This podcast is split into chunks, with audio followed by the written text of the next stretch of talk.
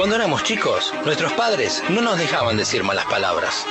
El insulto era una travesura inocente, no le hacía daño a nadie. Hoy, que el tiempo ha pasado, son otras las malas palabras. Dictadura, corrupción, asesinato, censura, malas palabras que destruyen países, vidas inocentes. Cuando un pueblo se lo sumerge en la pobreza, la inseguridad y en la represión, se lo está insultando y hay dignidad en su reclamo. Hoy es tiempo de alentar a todos los venezolanos en su lucha.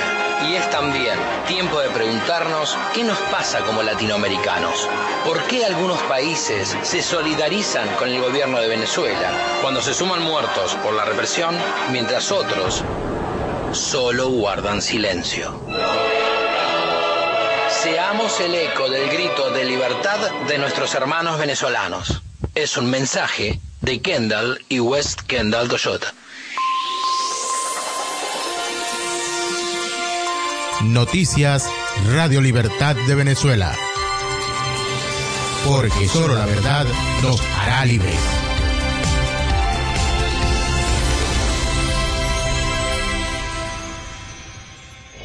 Titulares. Malandros con toga del TSJ eliminan el voto universal. Con el mismo cuento del reporte de robo anulan pasaporte a Nitu Pérez Osuna. Maduro y el G2 quieren sacar a la fiscal del camino. Ofrecen carros y casas a empleados del Ministerio Público para que se pronuncien contra Luis Ortega Díaz. Médicos marcharon por medicinas y Maduro les mandó a dar gas y perdigones. Para inculpar a la oposición en el estado Bolívar, gobernador mandó a incendiar más de 50 autobuses. Maduro y alto mando mandaron a matar ciudadanos indefensos con francotiradores. Cliver Alcalá denuncia en fiscalía plan para utilizar francotiradores en protestas. Declara uno de los médicos que participó en la marcha por la salud. Hay más tanquetas que ambulancias y más perdigones que inyectadoras. Cuando el barco se hunde, las ratas huyen. Dirigente del chavismo exige a la FAN rebelarse contra Maduro. Indignados por la inmisericordia represión de los esbirros de Maduro, habitantes de Puerto Ordaz desnudaron y mantuvieron como rehén a gerente de Ferrominera en Bolívar. Esbirros de la dictadura atacan salvajemente zonas residenciales de Naguanagua con gases y perdigones. Paramilitares del PSUV arremetieron contra estudiantes que hacían plantón en Propatria. En la tierra del putrefacto, barineses se hartaron de los Chávez y tomaron las calles del estado. Bienvenidos a esta edición de su noticiero de Radio Libertad de Venezuela. Les habla Víctor Sagaz. Comenzamos. Política. El Tribunal Supremo de Justicia, a través de su sala constitucional, dio luz verde a una constituyente sectorial y avala que las juntas parroquiales sean electas sin comicios universales.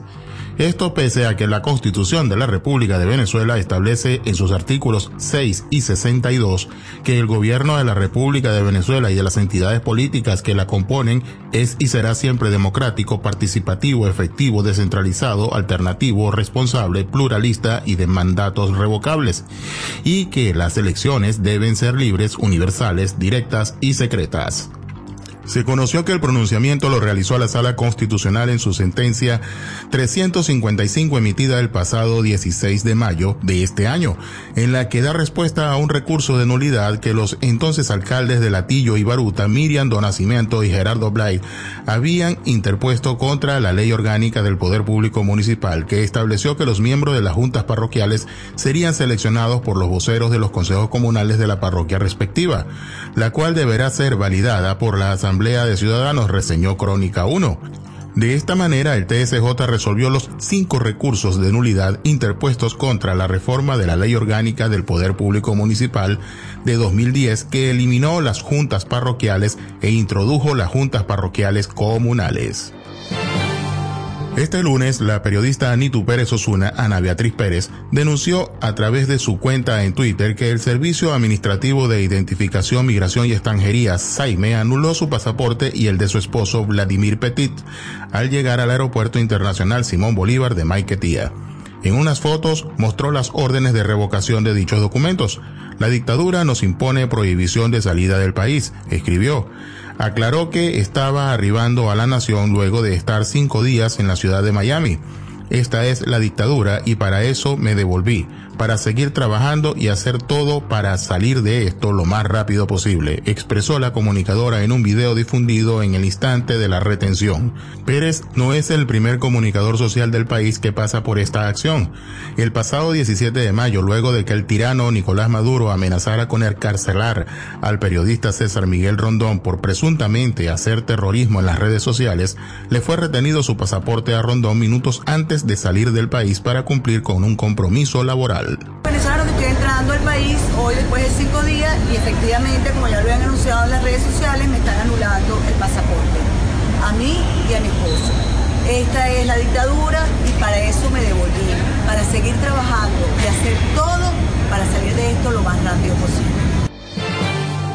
El régimen de Maduro habría ofrecido vehículos, viviendas y otros cargos gubernamentales a fiscales en varios estados del país para que se pronunciaran en contra de las más recientes declaraciones de la fiscal general de la República, Luisa Ortega Díaz.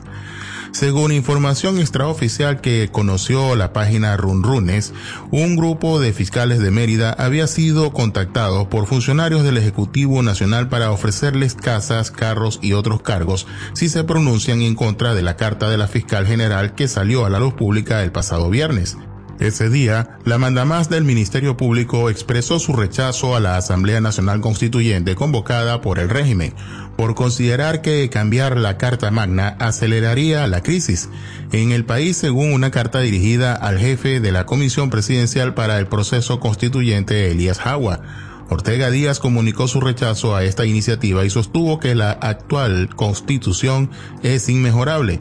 En esta misiva, la fiscal opina que para resolver la crisis indudable sin y sin precedentes que atraviesa el país, no es necesario, pertinente ni conveniente llevar a cabo una transformación del Estado en los términos que podría suponer una nueva constitución. Y por el contrario, afirma que el llamado a constituyente hecho por el dictador Nicolás Maduro, en lugar de propiciar equilibrios o generar clima de paz, aceleraría la crisis y generaría un alto grado de incertidumbre.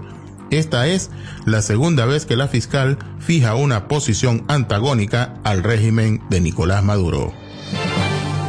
La movilización opositora denominada Gran Marcha por la Salud y la Vida solo pudo llegar, como siempre, a la autopista Francisco Fajardo y no hasta la sede del Ministerio de Salud en el centro de Caracas debido a la represión salvaje de funcionarios de la Policía Nacional Bolivariana y la Guardia Nacional Bolivariana, con bombas lacrimógenas y ballenas.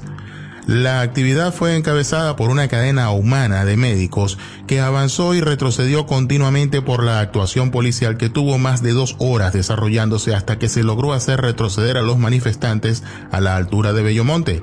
Varios ciudadanos se lanzaron al río Guaire para escapar de los gases lacrimógenos. No queremos bombas, queremos medicinas, expresaron los manifestantes en la vía. En el lugar reportaron varios heridos y afectados por los gases lacrimógenos. El gobernador Enrique Capriles fue uno de los afectados por las bombas. A la una de la tarde, hoy funcionarios de seguridad obstaculizaron la marcha opositora de la, a la altura de El Bosque en Chacaito, por lo que la oposición debió modificar el recorrido previsto y redirigirse a la autopista. Los opositores se encontraron en el Parque Francisco de Miranda e iniciaron la marcha hacia la cartera de la salud al mediodía. En la protesta se encuentran trabajadores del sector salud y dirigentes políticos. La protesta convocada por la Mesa de la Unidad Democrática tiene la finalidad de denunciar la crisis humanitaria que hay en el país. La disidencia venezolana mantiene su agenda de manifestaciones pacíficas hacia instituciones públicas del Estado. A pesar de la represión, se cumplen 52 días de continuas manifestaciones en contra del régimen de Nicolás Maduro, que se agravaron luego de la convocatoria a una Asamblea Nacional Constituyente calificada de fraudulenta por dirigentes políticos y expertos en derecho. La última protesta de la MUD fue la del sábado 20 de mayo, en la que miles de personas se concentraron en la autopista Francisco Fajardo a la altura del distribuidor Los Ruices. Allí se hizo una demostración de fuerza al régimen y sus acólitos de que la mayoría del país quiere un cambio político. Hoy se conoció que murió un tercer niño en el servicio de nefrología del Hospital JM de los Ríos debido a un brote infeccioso. Como Dilfred, hay cientos de personas de hogares angustiados por falta de vacunas antibióticos, expresó desde Parque Cristal el diputado a la Asamblea Nacional José Manuel Olivares, y que ¿Y qué constituyente si en hospitales se nos mueren los pacientes? gritaban los médicos en Parque Cristal. El gobernador del estado Bolívar, Francisco Rangel Gómez, denunció que supuestos grupos terroristas atacaron la madrugada de este lunes la sede de Trans Bolívar y quemaron 51 autobuses. Con inmenso dolor intentamos controlar el incendio, solo quien odia al pueblo puede ejecutar esta vil acción, escribió Rangel Gómez en su cuenta de Twitter. Los bomberos lograron controlar las llamas, pero las unidades resultaron afectadas. Por su parte, el diputado a la Asamblea Nacional, Américo de Gracia, acusó a Rangel Gómez de estar detrás de este siniestro. El único gobernante regional que tiene antecedentes piromaníacos es el del Estado Bolívar. Es Rangel Gómez, afirmó. Según el parlamentario, el gobernador primero quemó el taller de la gobernación donde tenía almacenadas unas bicicletas compradas con sobreprecio a su propio yerno. También lo acusó de haber quemado el depósito del hospital Ruiz y Páez. Respecto a Tras Bolívar, de Gracia cuestionó que detrás del de, de dicho patio está ubicada la sede de los bomberos de Unare, pero los efectivos no pudieron mitigar las llamas a tiempo, por lo que se preguntó, ¿qué crimen oculta tras esos incendios? De igual manera, el parlamentario acusa al gobernador de estar tras la divulgación de panfletos e información a través de las redes sociales que llaman a la población del Estado Bolívar a sumarse a un paro general. El mayor general retirado del ejército Cliver Alcalá denunció ante la Fiscalía General de la República un plan para utilizar francotiradores en las protestas opositoras. Según su denuncia, las Fuerzas Armadas Nacionales planifican colocar francotiradores en puntos estratégicos para desde allí atacar a los opositores que acuden a las marchas convocadas por la Mesa de la Unidad explicó que un anónimo dejó en su casa la grabación que habla del plan, la cual se hizo pública la semana pasada en medios internacionales. Por la salud, por la apertura de un canal humanitario, por el dolor, por la tristeza, por la impotencia de quienes dependen de un tratamiento y no consiguen las medicinas, por el luto de quienes pierden un familiar por no tener medicamentos para curarlo. Por eso y muchas cosas más, los médicos de Venezuela se lanzaron a las calles.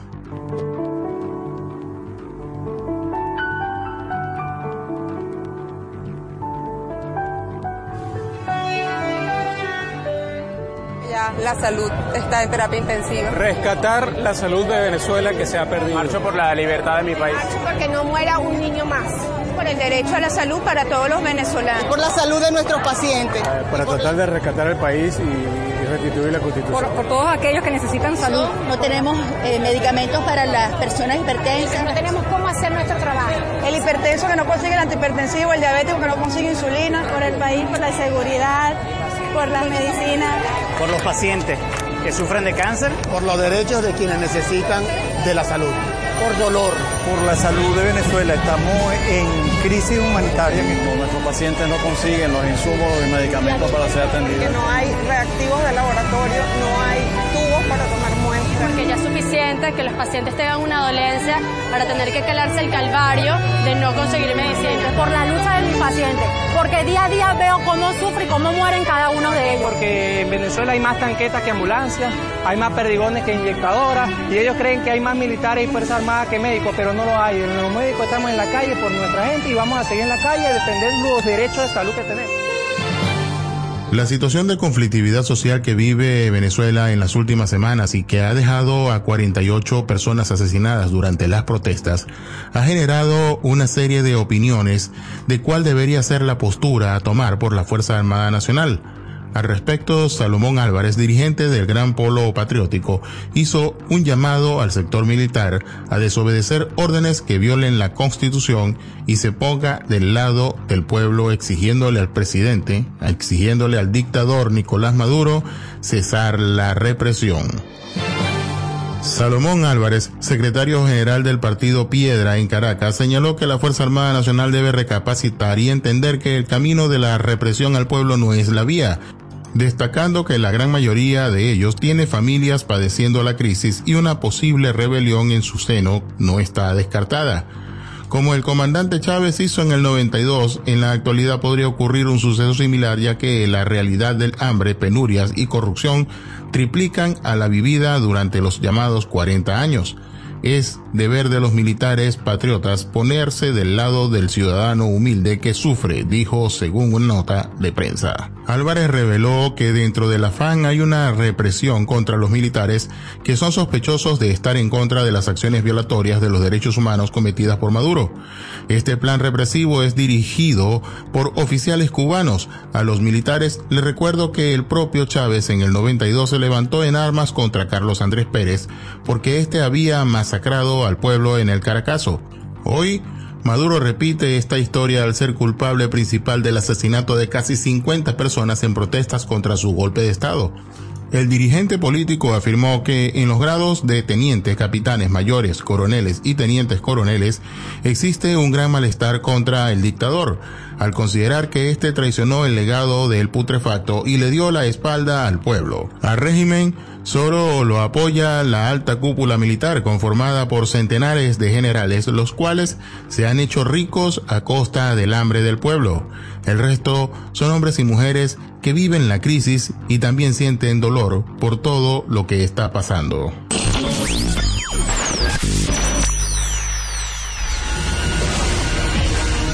Hola, les saluda Paul Sfeir.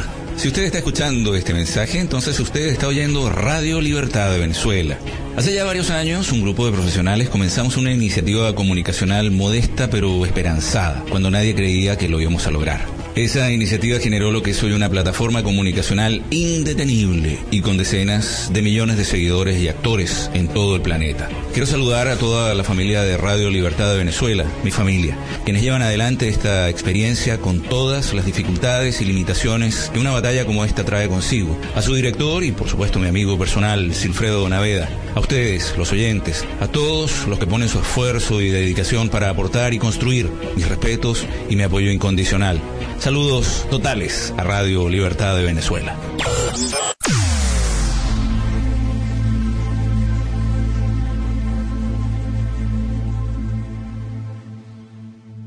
Usted puede escuchar a Radio Libertad de Venezuela de diferentes formas, escuchándonos en diferido a través de las siguientes páginas web www.radiolibertaddevenezuela.net www.aicaracha.wordpress.com. Asimismo, puedes seguirnos en nuestra cuenta de Twitter, arroba camino-libertad, arroba Radio Libertad arroba la U de la Guarimba.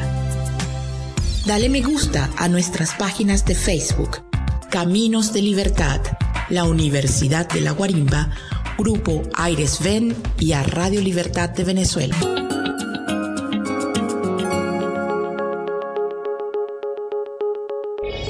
Sucesos. Manifestantes mantuvieron como rehén al gerente de la Corporación Venezolana de Guayana Ferrominera del Orinoco, Luis Eduardo Mejía Perroni, por sapo. El hecho ocurrió este lunes 22 de mayo en la avenida Atlántico de Puerto Ordaz, Estado Bolívar. Un grupo de personas despojó a Mejías de su ropa y lo obligó a caminar por las calles. Ciudadanos lo acusaron de tomar fotos a los opositores y de infiltrarse en marchas convocadas por la Mesa de la Unidad Democrática. Los manifestantes que retuvieron a Mejías solicitaban la liberación de varios estudiantes detenidos en la referida avenida. La mañana de este lunes, efectivos de la policía del estado Carabobo atacaron con gases lacrimógenos las residencias La Granja y Don Bosco en la avenida Universidad del municipio Naguanagua en el estado Carabobo. El hecho fue denunciado a través de Twitter por habitantes del sector, quienes señalaron que la zona amaneció con las calles trancadas con obstáculos y poca afluencia de transporte público. En varios sectores del país amanecieron con fuerte represión por parte de los efectivos de los cuerpos de seguridad del Estado, quienes arremetieron brutalmente contra los venezolanos que trancaron múltiples calles del país. La diputada a la Asamblea Nacional María Albert Barrios, de Primero Justicia por el Distrito Capital, informó a través de su cuenta de Twitter que la mañana de este lunes, estudiantes, profesores y representantes del colegio La Presentación de Propatria en la parroquia Sucre de Caracas realizaron un plantón contra la dictadura y la represión liderada por el tirano Nicolás Maduro. Jóvenes del colegio de la Presentación de Propatria protestan pacíficamente contra la dictadura. La voz del futuro no la pueden callar, dijo la parlamentaria junto a fotos de la manifestación. Mucho cuidado, Nicolás, si a estos jóvenes les pasa algo. La voz del pueblo y la voz del futuro es sagrada y se respeta, acotó. La periodista Railí Luján denunció en la red social que integrantes del colectivo FMS se presentaron en la actividad para amedrentar a los manifestantes. Les decían que fueran a Altamira. La sede regional del Consejo Nacional Electoral en Marinas fue incendiada en la tarde de este lunes, reportaron usuarios de Twitter con fotos del recinto. Hasta el momento se desconoce quiénes fueron los responsables del incidente. También hay reportes del incendio de la casa natal del fallecido dictador Hugo Chávez en Sabaneta. Incendian sede de CNE en Barinas y quemaron el CNE. Son algunos de los reportes. En Barinas, después de la muerte del liceísta Jorman Ali Berbecía, que fue asesinado este lunes durante una protesta en la urbanización José Antonio Páez en Los Pozones, estudiante de 19 años, comenzaron a desarrollarse más protestas. Hubo saqueos y los habitantes de la zona quemaron varios sitios como la sede del Partido Socialista Unido de Venezuela. Y también asaltaron el puesto de la Guardia Nacional. Pensamiento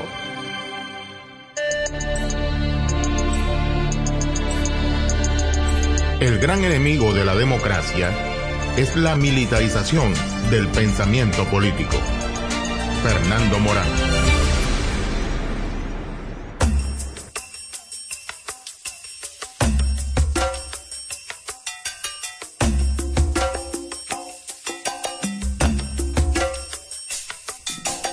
Oye, si no es mucho pedir pudieras prestar tus oídos a estas palabras. No son mías, son de 30 millones que queremos al fin de cuentas vivir en paz. Oye, tú que ahora puedes. Habilita el amor por decreto si no es mucho pedir Veta el odio, expropia el dolor. Que quien le pega a su propia familia seguro se arruina. Pana, son 15 años.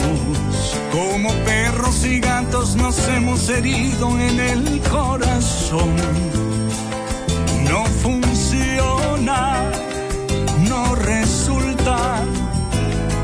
lo que queda es tan solo una angustia de nunca acabar.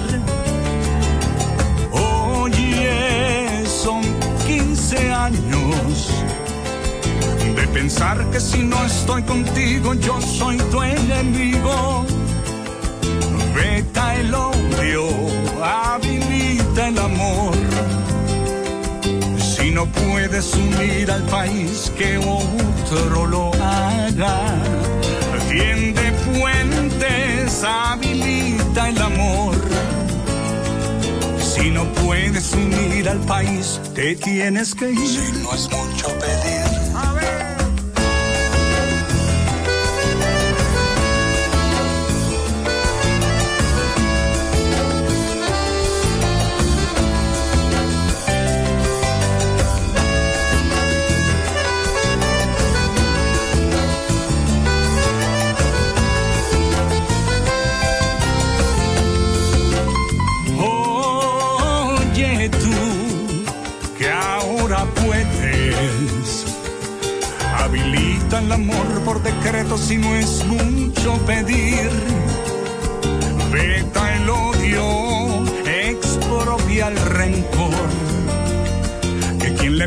Su propia familia seguro se arruina. Eh, pana, son 15 años. Como perros y gatos nos hemos herido en el corazón no funciona, no resulta. Y lo que queda es tan solo una angustia de nunca acabar. Son 15 años de pensar que si no estoy contigo yo soy tu enemigo. Veta el odio, habilita el amor Si no puedes unir al país, que otro lo haga. Tiende puentes, habilita el amor.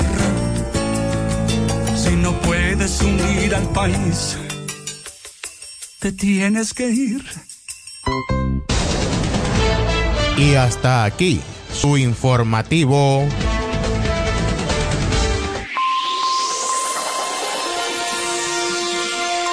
Noticias Radio Libertad de Venezuela. Porque solo la verdad nos hará libres.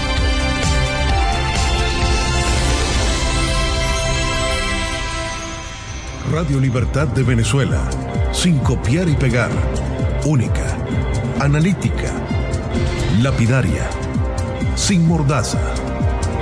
Radio Libertad de Venezuela. En sintonía con la verdad.